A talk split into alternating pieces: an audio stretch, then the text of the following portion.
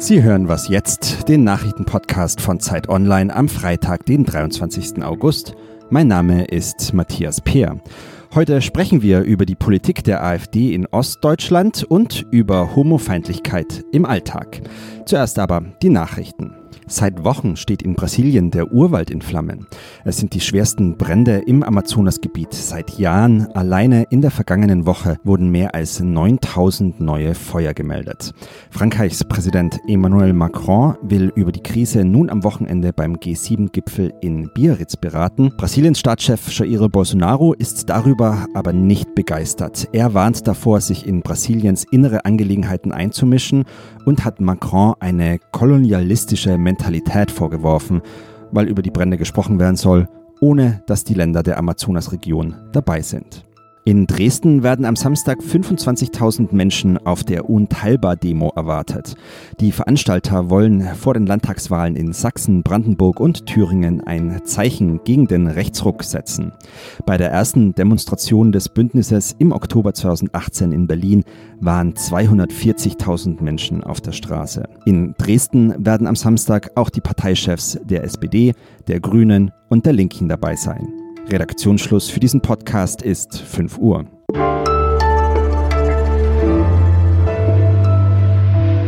Hallo und herzlich willkommen zu dieser letzten Ausgabe für diese Woche von Was jetzt? Mein Name ist Fabian Scheler. In den drei Landtagen, die demnächst neu gewählt werden, nämlich in Dresden, in Potsdam und in Erfurt, sitzt seit fünf Jahren auch schon die AfD. In Ostdeutschland holte sie nämlich schon sehr bald nach ihrer Gründung die ersten Mandate, überraschend viele Mandate damals, das war 2014. Was aber nicht heißt, dass nach dieser Legislaturperiode, also fünf Jahre später, jemand mit ihr koalieren möchte. Alle wenden sich ab und das könnte auch unter anderem an der bisherigen parlamentarischen Arbeit liegen, die Tillmann Steffen, er ist Politikredakteur hier bei Zeit Online, vor den Wahlen mal bilanziert hat. Und das macht er jetzt mit mir im Studio. Hallo Tillmann. Hallo. Tillmann, ganz grob und ganz einfach gesagt, die AfD in den ostdeutschen Landtagen. Kann man da ein Fazit ziehen? Ja, zum einen, es ist natürlich äh, erstmal neu gewesen für alle, als die AfD in diese Landtage einzog. Die anderen Fraktionen, die anderen Parteien haben sich erstmal eine Meinung zu bilden müssen, wie gehen wir damit um. Sie kannten die Partei und ihre Vertreter ja schon, äh, deren Umgang, äh, deren Art, sich zu äußern. Ähm, wir haben ja dann auch gesehen, es gab viel Aufregung um ähm, Provokationen, um äh, Grenzgänge, verbale Grenzgänge von den Spitzenvertretern der Fraktionen. Ähm, das ist das eine. Das andere ist, dass natürlich die AfD als Oppositionsfraktion ähm, auch jede Menge ähm, Aktivität entfaltet hat. Also es ist, sie ist im gewissen Sinne sehr produktiv. Äh, diese Partei in den Parlamenten. Ähm, es entstehen also wirklich Tausende von Anträgen, Anfragen, äh, auch Gesetzesentwürfe, Papiere, Diskussionspapiere, die natürlich bei näherer Betrachtung auch immer zum Ziel haben, ähm, einfach Diskussionspotenzial zu entfalten, Aufregung zu verursachen. Also Aufregung zu verursachen ist ja auch ein Prinzip, ein erklärtes äh, Kommunikationsprinzip der AfD.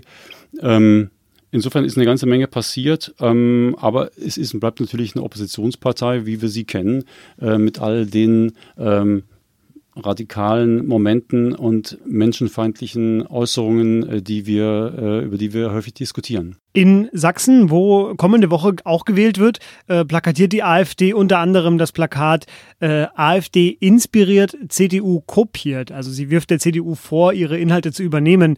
Ist denn da was dran? Ja, das ist eine gängige Erzählung äh, von AfD-Politikern, dass sie die Impulse setzt für andere Parteien. Ähm, ein Stück weit ist es sicherlich so, wenn man genauer hinschaut, sieht man natürlich, ähm, dass da auch viel, viel drumherum erzählt wird. Also zum Beispiel diese äh, Forderung nach mehr Polizisten, die jetzt ja auch in Sachsen die CDU, insbesondere äh, der Ministerpräsident Kretschmer aufge aufgegriffen hat und vertritt, wo die AfD sagt, ja, das fordern wir ja seit Jahren. Ne? Guckt man genauer hin, ähm, gab es solche Forderungen. In Brandenburg zum Beispiel ist es ähnlich.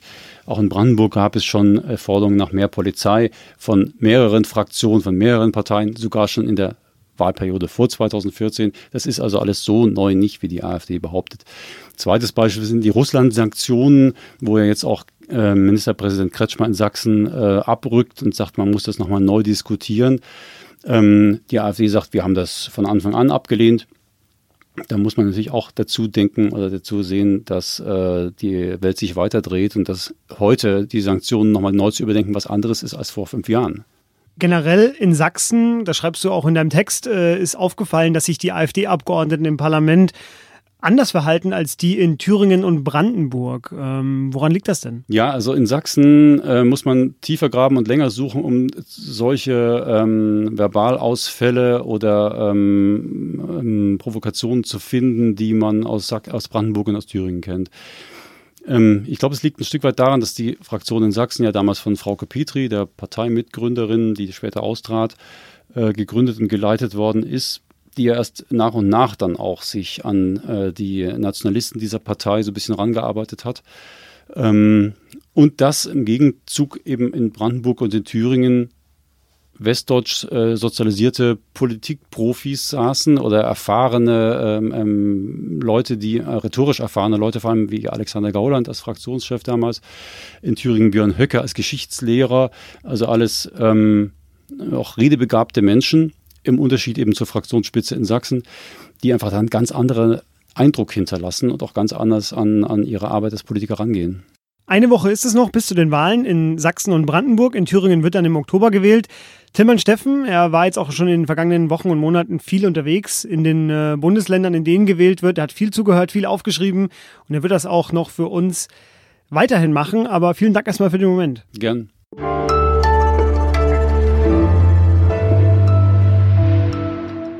Und sonst so? Völlig aus dem Kontext und ohne Zusammenhang, aber das haben Sie sich jetzt einfach verdient. Kochen Sie sich einen Espresso, packen Sie zwei Kugeln Vanilleeis in ein Glas und schütten den Espresso drüber. Fertig ist der Affogato al Café. Das Sommergetränk aus Italien, zumindest wenn man äh, einschlägigen Rezeptideen auf Zeit Online glauben darf. Alternativ empfehle ich äh, für dieses Sommerwochenende einfach einen kühlen Kasten Bier, stumpf, aber gut. Der Sommer ist noch da, genießen Sie es und hören Sie nochmal alle Folgen von Was jetzt. Dann haben Sie das perfekte Sommerwochenende.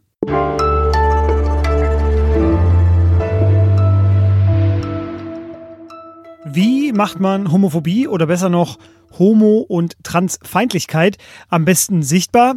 Ja, indem man einfach Betroffene erzählen lässt. Unsere Community-Moderatorinnen hatten das 50-jährige Jubiläum des Christopher Street Days zum Anlass genommen, einen Aufruf zu starten. Viele, viele meldeten sich daraufhin und erzählten von ihren Erfahrungen mit Homo- und Transfeindlichkeit. Und entstanden ist ein langes, sehr eindringliches, wie ich finde, Interview mit sechs Zeit-Online-Leserinnen. Geführt haben es Julia Meyer und Ann-Christine Klusti aus der Community-Redaktion und Ann-Christine ist jetzt bei mir. Hi. Hallo. Zunächst fiel mir bei eurem Interview auf, ähm, ihr habt da in dieser Runde sehr offen gesprochen, es wurde sehr intim. Ähm, welche Rolle haben denn da die Familien der Betroffenen gespielt? Äh, sehr, sehr unterschiedliche Rollen. Eine Leserin berichtet, dass ihre Mutter selbst lesbisch gewesen ist oder selbst lesbisch ist und das Outing dementsprechend gar kein Problem war. Äh, ein anderer User berichtet, dass ähm, seine Mutter erst durch sein Outing als äh, Jugendlicher ihre eigene Lebensweise hinterfragt hat und dann darauf kam, dass sie selbst gar nicht auf Männer, sondern auf Frauen steht. Also eine eher untypische Geschichte. Ähm, andere Leser haben aber auch berichtet, dass das ähm, Coming Out zu einer Distanzierung von ihren eigenen Eltern geführt hat. Und ein Leser sagt auch, dass ähm, die Ablehnung von seiner Mutter, die er erfahren hat, die schlimmste Form der Diskriminierung für ihn gewesen sei bislang. Es gibt also auch Anfeindungen innerhalb von Familien, aber auch, und das habe ich gelernt in eurem Interview, äh, innerhalb dieser Community. Ähm, wie schaut das denn aus? Mm, wir haben einen Transmann eingeladen, der davon berichtet, dass sich diese Anfeindungen vor allem gegen Transfrauen richten. Also es gibt in der feministischen und auch in der lesbischen Community einzelne Stimmen, ähm, die Frauen, Transfrauen absprechen wollen, dass sie äh, Frauen seien und dann eben auch sich dagegen wehren, dass äh, diese Frauen äh, Frauensaunen oder Frauentoiletten betreten oder auf ähm, äh, Demos werden dann Plakate hochgehalten, auf denen irgendwie steht, äh, Lesben haben keine Penisse. Die jüngste eurer Gesprächspartnerinnen war oder ist 29 Jahre alt, der älteste 74. Jetzt frage ich mich, ähm, gibt es sowas wie eine Kontinuität? Also haben die beiden ähnliche Erfahrungen gemacht oder beschreiben die ganz verschiedene Epochen? Mm, beides. Also der älteste Teilnehmer hat den Paragraphen 175 noch miterlebt, also den Paragraphen, der bis 1994 die männliche Homosexualität unter Strafe gestellt hat. Außerdem hat er die AIDS-Krise als Arzt sogar mitbegleitet, also hat diese schweren Kämpfe miterlebt. Davon wäre unsere jüngste Teilnehmerin, die 29-Jährige, selbst dann nicht betroffen gewesen, wenn sie vor 94 schon erwachsen gewesen wäre, eben weil sie eine Frau war. Ähm, was beide jedoch eins sind die homofeindlichen Aussagen, die beide erlebt haben. Also ähm, die 29-Jährige arbeitet als Lehrerin und bekommt von ihren Schülerinnen immer wieder ähm, schwulenfeindliche Witze zu hören. Und das Gleiche berichtet auch der Arzt, der vor seinen Patienten dann irgendwie reagieren musste. Unsere Community-Redakteurinnen haben sechs Leserinnen und Leser in unsere Redaktion eingeladen, um über Homofeindlichkeit im Alltag zu sprechen. Das ganze Interview finden Sie dann am Wochenende im Gesellschaftsressort. Vielen Dank dir an Christine. Danke, Fabian. Und das war was jetzt für diese Woche. Genießen Sie die nächsten Tage. Falls Sie dabei an uns denken, Sie können uns auch gerne schreiben an wasjetzt.zeit.de. Wir lesen und beantworten da alles. Mein Name ist Fabian Scheler. Ich wünsche Ihnen ein angenehmes Wochenende. Tschüss.